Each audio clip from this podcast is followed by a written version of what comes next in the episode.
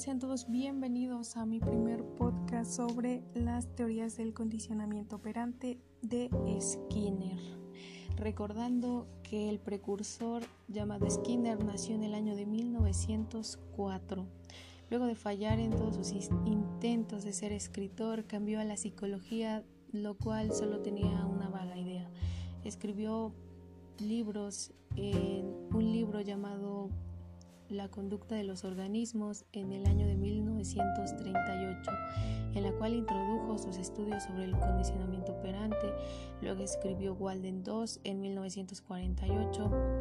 Sí, intentó, su intento era describir la utilización del diseño para una buena vida en una comunidad regida por los principios del conocimiento operante. Entre sus libros más conocidos están La conducta de los organismos, Conducta verbal, Más allá de la libertad, y la dignidad de Walden II. Entre los experimentos más célebres de Skinner cabe citar el adiestramiento de unas palomas para jugar al ping-pong, la llamada caja negra de Skinner, todavía hoy utilizada para el condicionamiento en animales. Una de sus frases más célebres que Skinner decía, he estudiado la naturaleza y no los libros escribo mis obras a partir de la vida y no de otros libros. Son una de las frases más significativas en varios libros que ha escrito Skinner, mas sin embargo, su teoría sobre el condicionamiento operante ha llamado también o llamada también instrumental hoy en día en el análisis experimental de la conducta se puede definir de la siguiente forma, es decir, es la teoría psicológica del aprendizaje que explica la conducta voluntaria de un cuerpo en una relación con el medio ambiente basados en un método experimental. Eh, ante un estímulo se produce una respuesta voluntaria, la cual puede ser reforzada de manera positiva y negativa, provocando que la conducta operante sea se fortalezca o se debilite. Todo esto eh, básicamente está sobre un estímulo y una respuesta de lo, sobre la teoría de Skinner. Skinner al mismo tiempo afirmaba que cuando los alumnos están dominados por una atmósfera de depresión, lo que quieren es salir de aprieto, aprieto, sino proporcionar y no propiamente aprender algo para mejorar. Se sabe que para que tengan efecto el aprendizaje, los estímulos reforzadores deben seguir a las respuestas inmediatas. Es decir, si un niño tiene hambre, pues va a buscar, este, va a estar pensando en comida todo el día, va a estar pensando en a qué horas voy a salir a comer, a qué horas voy a salir a esto y al otro, y no va a estar poniendo atención en clase. Eso era a lo que se refería Skinner.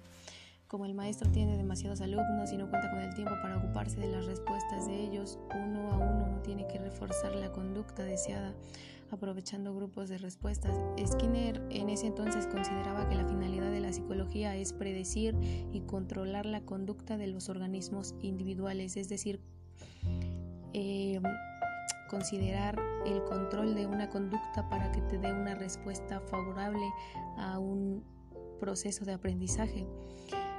Eh, esto era lo que quería decir Skinner. En el condicionamiento operante se consideraba a los profesores como modeladores de la conducta de los alumnos. A esto se refería a que un, docente solo estaba como para apoyar a un alumno a modificar ese tipo de conducta o respuesta con una opción favorable con premios o castigos si así se desease en ese instante lo que se mencionaba anteriormente, donde Skinner introdujo un nuevo término en la ley de efecto, el refuerzo. La conducta que es reforzada tiende a repetirse, la conducta que no es reforzada tiende a exigirse, o sea, es decir, se debilita.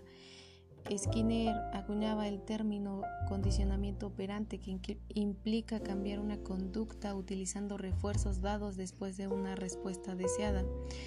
Estudió el condicionamiento operante conduciendo experimentos con animales que colocaba en una caja, la caja negra de Skinner, similar a la caja puzzle de Thorndike. Eh, en ese entonces, ahora en la actualidad, todos hemos experimentado ejemplos de conductas que han sido afectadas por refuerzos y castigos Este, un ejemplo sería cuando éramos niños, si hablábamos durante una clase, el profesor nos mandaba a callar.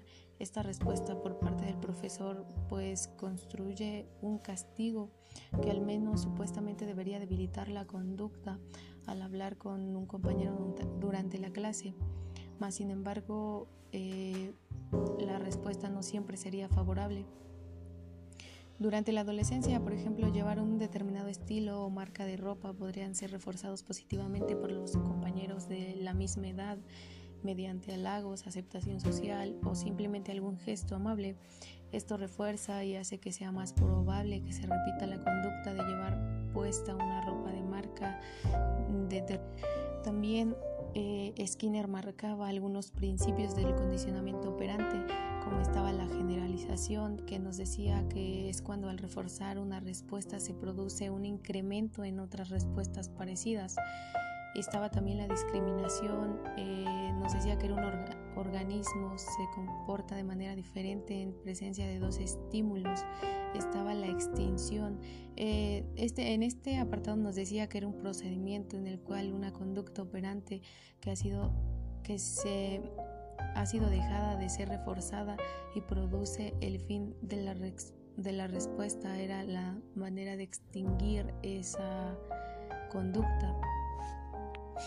También mencionaba algunas, algunos ejemplos sobre las aplicaciones de la misma teoría. Decía que se podrían aplicar en el aprendizaje por reforzamiento, por evitación, por supersticioso, por castigo o por olvido.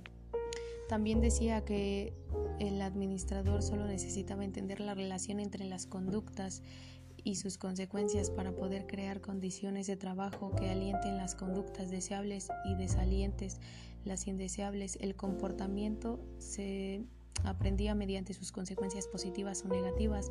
Eh, de igual manera, los tipos de reforzamiento que ya había mencionado anteriormente podrían ser positivo, negativo, extinción, castigo, múltiple, compuesto y concurrente donde cada uno de ellos tenía su significado en las aplicaciones de una conducta. También tenemos que diferenciar el condicionamiento clásico del condicionamiento operante. El, condicionamiento operante eh, nos dice que la conducta humana es un producto de reforzamiento. Un ejemplo de ella sería el individuo la acciona una palanca y recibe comida. Ese sería el condicionamiento operante, mientras que en el condicionamiento clásico un estímulo neurológico se convierte en un reflejo asociado y un ejemplo sería el sonido de la campana se asocia con la salvación en el con la salivación. El condicionamiento clásico es básicamente la asociación, mientras que en el condicionamiento operante solo es el cambio de conducta, es el reforzamiento que tú haces para cambiar una conducta y en el clásico solo se asocia una conducta con otra.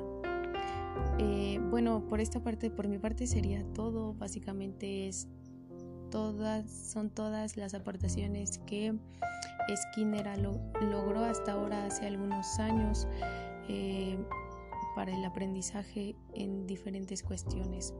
Bye, gracias por escuchar y